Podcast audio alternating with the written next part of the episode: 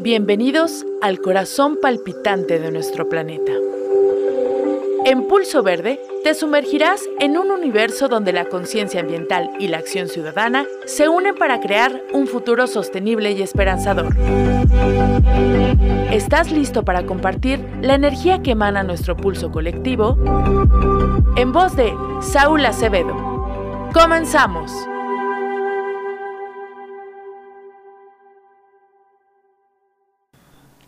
Hey, ¿qué tal? Bienvenidos a la primera emisión del programa Pulso Verde, un programa sobre medio ambiente, desarrollo sostenible y ciudadanía. Esta es la primera emisión de este programa en el que vamos a estar platicando sobre varios temas ambientales. De este lado del micrófono les saluda Saúl Acevedo. Y justamente hoy vamos a hablar sobre un tema que yo considero que embona y engloba todos estos temas que es el activismo y la participación ciudadana en temas ambientales. Eh, como sabemos, si bien todos tenemos una responsabilidad con el ambiente, pero en muchas ocasiones, pues tanto los gobiernos como las grandes empresas no tienen al medio ambiente como su prioridad. Y es ahí donde entonces la ciudadanía entra y empieza a exigir y a cuestionar lo que está pasando.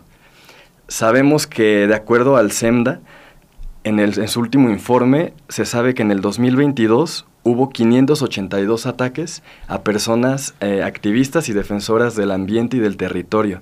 Y de estos ataques, desgraciadamente, fueron 24 asesinatos de personas activistas. En el caso de Querétaro no estamos tan alejados de estas agresiones, ya que si recordamos, cuando fue aprobada la llamada ley de aguas, que en verdad es una ley de prestación de servicios, aquí igualmente hubo represión a las personas e incluso hubo tres detenidos. También ahorita tenemos el caso de escolásticas, donde personas están defendiendo el territorio, los árboles y los manantiales, y que de igual forma ha habido una agresión, un uso excesivo de la fuerza pública e incluso una desaparición forzada temporal. Esto también desencadenó en 11 personas arrestadas.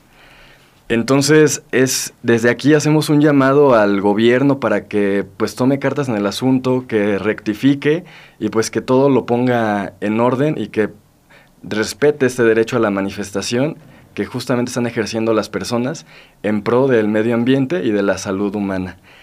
Y para hablar ahora ya pasando a algo más agradable, el día de hoy estoy muy contento y muy emocionado de que nos está acompañando Pamela Siurov.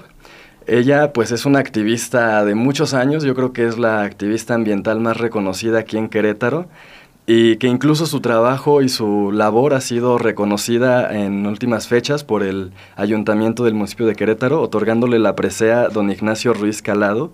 Entonces, pues Pamela, muchísimas gracias por estar aquí acompañándonos. Gracias, muy amable Saúl.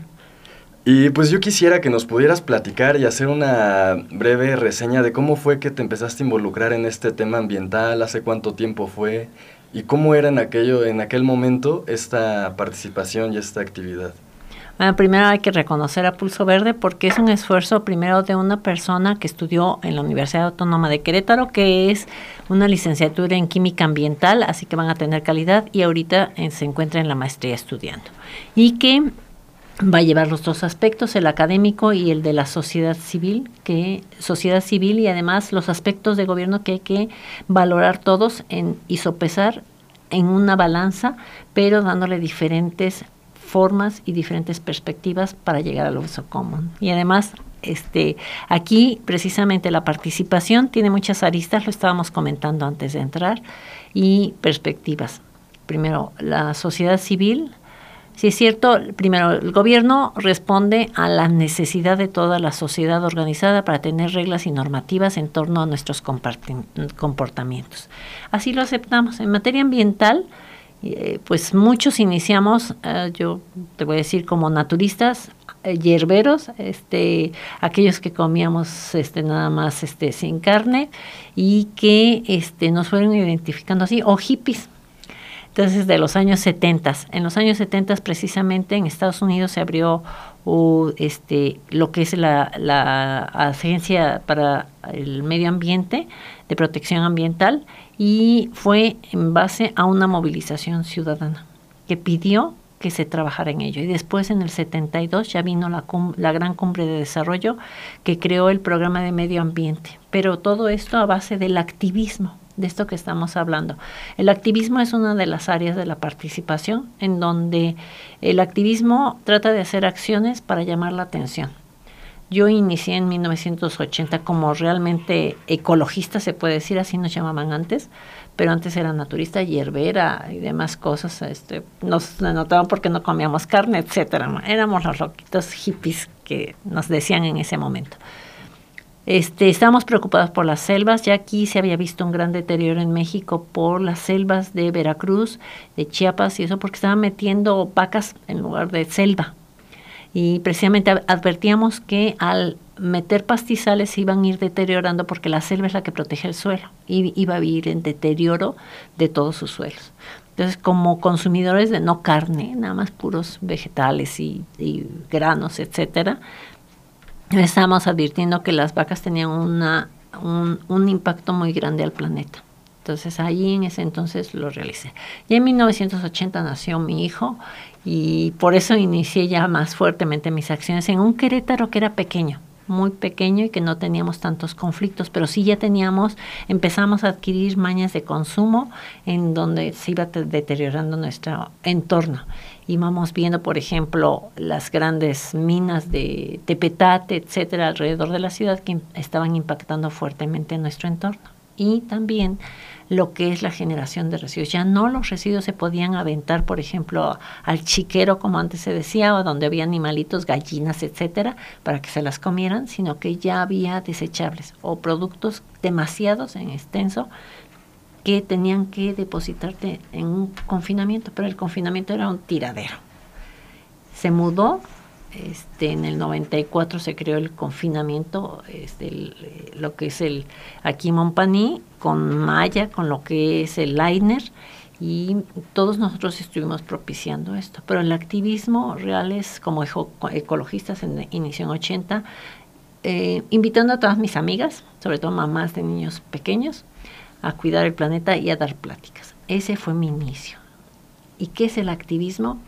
Son las acciones para llamar la atención de todos quienes no estamos como ambientalistas o ecologistas o naturistas sobre la importancia de cuidar el planeta. Acciones como marchas, este, manifestaciones, este, como eh, este, este espacio de radio. Esto es el activismo, los paseos ciclistas, el que algunos corran, el de que vayan y protesten en frente de las instituciones, etcétera. Y te quiero decir, este Saúl, este, a lo largo de lo que yo he vivido, la creación de todas y cada una de las instituciones es gracias al activismo de las personas. Ahorita se hace muy cómodamente desde un, un celular, todos ustedes son pero de especialistas los jóvenes.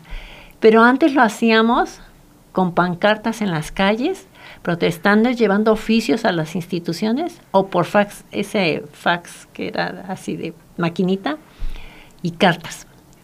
Y gracias a eso se crearon las instituciones, desde lo que es este en lo federal, la, eh, la Subsecretaría de Medio Ambiente, eh, la Dirección de Forestal, lo que es este aquí en Querétaro la Dirección de Ecología en la Secretaría de Desarrollo Urbano y Obras Públicas, después de estar participando en las leyes, porque el activismo es parte de la participación. La participación ya ordenada es organizarnos para analizar leyes, para proponer leyes, para proponer acciones, para proponer agendas, que también lo has vivido tú junto a nosotros, y es procurar que en la agenda pública se incorpore todo aquello ambiental para cuidar el planeta. Sí, a mí me llama mucho la atención cómo funcionaban antes las cosas, porque si bien ahorita ya contamos con normativas ambientales que ya contemplan estos procesos de participación, de consulta, eh, sin embargo, pues vemos que en muchas ocasiones pareciera que es letra muerta y que ni siquiera a pesar de que esté en la ley se respeta. Yo recuerdo en el 2017, cuando fue lo del cimatario, que querían hacer la carretera que le iba a quitar más de una hectárea al parque, pues que ahí eh, tanto hubo como esta parte del activismo en redes sociales, que la gente estuvo muy activa, pero también estuvo esta otra parte donde pues algunos ciudadanos eh, solicitamos la consulta pública y la reunión pública del proyecto. Y sin embargo, vimos que lo que se pudo observar de fuera fue que el mismo gobierno retiró el proyecto y entonces ya ni siquiera hubo oportunidad de que tuviéramos como tal una respuesta a esta solicitud que hacíamos ante la Semarnat. Entonces, eh, me pregunto yo cómo es que funcionan en verdad estas cosas. ¿El gobierno actuó en respuesta a la movilización ciudadana o también se habrá tomado en cuenta esto que se propuso por la vía legal? Bueno, algo muy importante y hay que recordarlo. Este, no nos hicieron caso a los ciudadanos, le hicieron caso a una regidora, que Lupita Rueda, que en realidad ella tomó también la solicitud de eh, acudir a la consulta pública y si bien hicimos muchísimo la solicitud, la única solicitud que fue respondida y además aceptada fue la de la regidora por el municipio de Corregidora, Lupita Rueda. Entonces, eso hay que reconocerle a ella que era una, una regidora por, no recuerdo, este Saúl por Morena, ¿no? Que, que siguió esta, esta solicitud. Y sí, este, no fue, este, con nosotros lo que vimos es que podíamos como sociedad retener el que aplicaran el dinero, no podían hacerlo mientras no terminara la consulta pública y nos podíamos amparar ante la ineficiencia de la consulta pública. Entonces esto iba a retrasar la construcción de esta vialidad, por lo tanto, este, lo comentamos y fue un diálogo directo con el que antes era con, este, de la Comisión Estatal de Infraestructura, Fernando González, y se le dijo que además pasaba por el Parque Nacional del Cimatario. Y fíjate que lo que siempre hemos dicho, Saúl, muchas veces los servidores públicos de primer nivel no están informados. Y él no estaba informado por un consultor que había contratado de que pasaba por el Parque Nacional del Cimatario y que era fácil. Entonces ese consultor le estaba mintiendo a quien lo había contratado y decía que todo se podía hacer en el Parque Nacional del Cimatario. Y lo terminaron corriendo al consultor, contratando uno nuevo y además modificando el trazo del proyecto, que eso fue lo que detuvo que se le quitaran hectáreas al Parque Nacional del Cimatario, que eran bastantes. Además, iban a mover hasta un bordo que se llama La Antigua. Iba a ser un gasto mucho más grande eh, en construcción de esta vialidad para mover un solo bordo por una vialidad que estaba mal trazada. Entonces esto lo vio el, el que era comisionado o titular de la Comisión Estatal de Infraestructura y por eso retiraron el proyecto y quitaron esa zona para quitarle terreno al cimatario. Eso es parte del activismo. Y es que aquí mi pregunta o reflexión va en torno a que pues ahorita contamos con estas leyes y esta normativa que nos permite participar de una forma más activa y sin embargo pues aquí en, en este caso, por ejemplo, del cimatario, pues no se vio como efectivo este mecanismo, porque aunque pues se le aceptó a la regidora, en verdad nunca se llevó a cabo esta consulta ni reunión, porque el mismo gobierno del estado retiró el proyecto y presentó uno nuevo.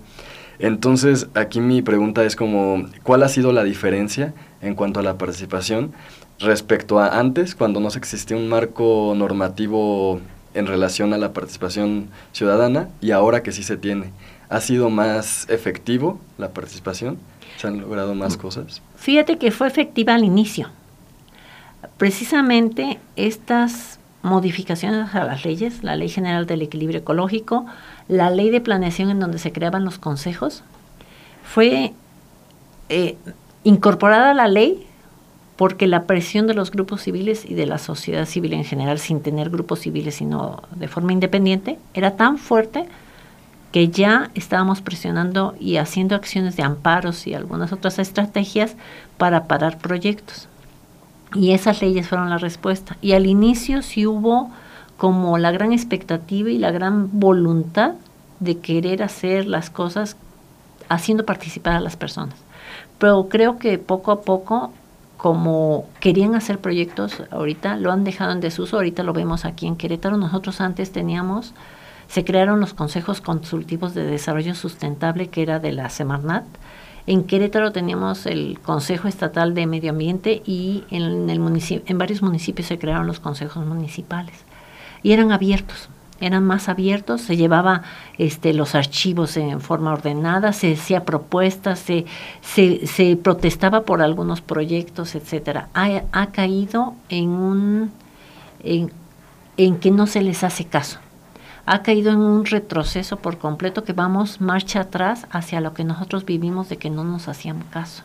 Entonces creo que ahorita lo que debemos recuperar es la acción de la sociedad civil con activismo, que es este activismo que llama mucho por las redes, y las acciones desde marchas, protestas, desde hasta amparos, este, intervención con las autoridades, de todo tipo, o sea, legales, de las ordenadas en donde se les mandan oficios, en donde se meten escritos a contralorías, etcétera, porque la participación la han acotado y va marcha para atrás. Hubo un gran este, esplendor de la participación ciudadana en materia ambiental y ha caído después de unos años que, han, que hemos demostrado que podíamos parar proyectos, este, creo que va marcha para atrás. Y en Querétaro más fuertemente. ¿eh? Sí, porque por ejemplo me vienen a la mente igual recordar lo de la ley de aguas, cómo ahí la ciudadanía pues participó de todas las formas que pudo, desde escribiéndole al Congreso, tratando de participar en esta participación segmentada que hicieron como una especie de foro con invitaciones personalizadas, eh, con marchas, con protestas, y que vimos que pues la ciudadanía nos quedamos solos, ¿no? Que ni siquiera la CNDH, ni siquiera el Congreso, ningún municipio, nadie presentó la acción que se podía hacer, que era pues esta acción de inconstitucionalidad sobre la ley. Y también por otro lado tenemos la parte de los consejos, donde ahí me ha tocado vivir pues en carne propia el Consejo de Medio Ambiente Municipal, donde mm, en el último año hemos presentado más de 50 propuestas, yo creo, y que la autoridad no nos ha respondido ni una sola vez. Entonces vemos que incluso desde el mismo reglamento que, que rige este consejo, pues no establece como una responsabilidad con el municipio, ni siquiera con el hecho de que respondan lo que se hace deja tú que te hagan caso y que lo tomen en cuenta, pero ni siquiera responder y poderte decir no, no es viable o sí, sí es viable o dar una explicación sobre esto, ¿no? Entonces, sí, yo creo que sí coincido con que pues pareciera que cada vez es más difícil el poder participar y que se te tome en cuenta. Sí. Y además una cosa, le están apostando al olvido, Saúl porque están apostando a todas las personas que ya trabajamos mucho en los consejos y que en los consejos, por ejemplo, allí salió lo de la defensa del cimatario en el 2000, eh, la creación del, tángano, la creación de Peña Colorada. Fueron hasta estudios de la eh, en forma conjunta de la sociedad civil y de la academia, propuestas a los ejecutivos y que, por ejemplo, el tángano se creó luego, luego la, Reserva Ecológica Municipal, el tángano y se, se creó la, la, Peña Colorada. Las dos se echaron para atrás, pero después poco a poco se, nuevamente se crearon en estatal y ahora en lo federal Peña Colorada.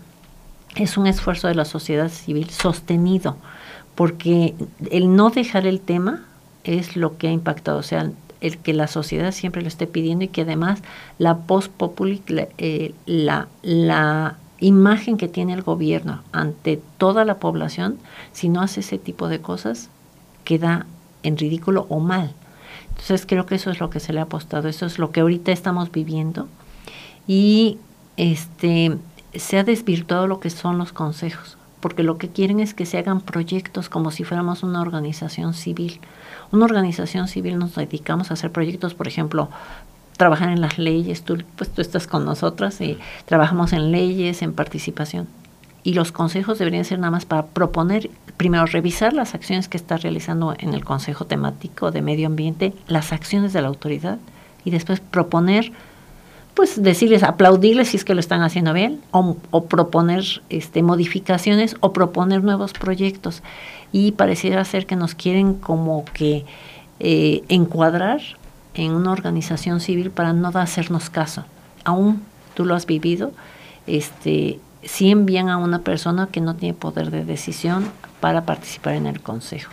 Entonces, la ley dice, la ley de planeación, es poner en consulta la acción pública de las dependencias de gobierno ante la ciudadanía.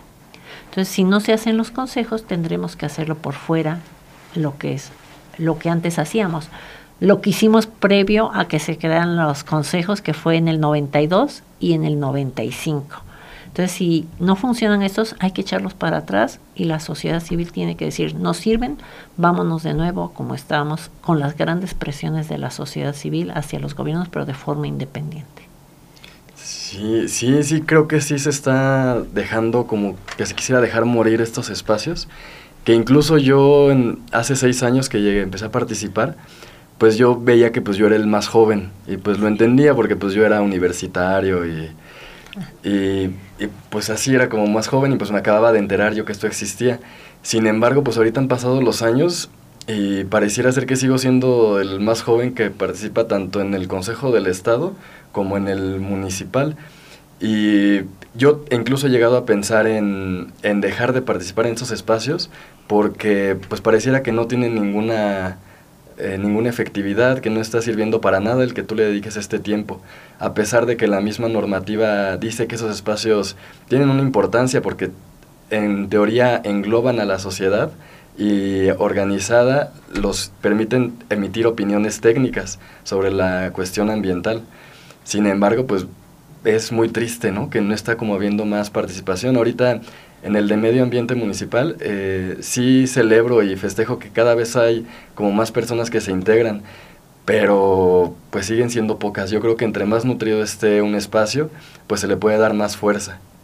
Sí, y además todos tienen la expectativa de un proyecto, como que hacer un proyecto, porque no tienen organizaciones civiles detrás de ellos.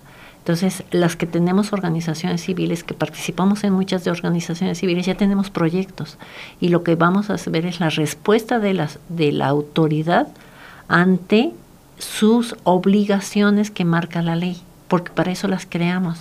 No fue una dádiva de, de, gobierno, o sea, no fue que el gobernador quisiera crear lo de medio ambiente, fue una lucha de muchísima sociedad civil solicitando estos espacios y se creó la dependencia Dirección de Ecología primero y eso era para que se administrara la gestión ambiental y eso se nos ha olvidado. Y eso nosotros los que estamos, yo te voy a decir que soy fundadora, tú lo sabes, soy fundadora de los consejos, no lo he querido dejar, hay muchas decepciones, no lo he querido dejar porque los jóvenes tienen que saber primero la historia y tienen que saber el poder que tienen con esos consejos. Pareciera ser que los quieren convencer de que nada más tienen que hacer proyectitos y nada más estar solicitando dinero al municipio para hacer un pequeño proyecto. Aquí los consejos cumplen la función de hacer propuestas y de que se nos escuche. Sí, pues es, muy triste esto que está pasando y sin embargo también es muy triste que ya se nos está acabando el tiempo. y mm, quisiera preguntarte, Pamela, ¿qué recomendación le darías a la ciudadanía en general para que pudiera participar en este tema ambiental? Primero creo que debemos todos revisar las leyes nuevamente. Primero el reglamento debe ser tirado porque acota la participación. Eh, aún ahí dice quienes no pueden participar y la democracia dice que todas las personas deben de participar. Ahí te dicen que los eh, ministros de culto, que aquellos es candidatos, que quienes pertenezcan a los partidos. No, todos podemos participar y allí acota mucho la participación. Entonces el reglamento deberíamos ya de ampararnos en contra de este reglamento para que quede abierto de forma democrática como lo creamos en hace muchísimos años.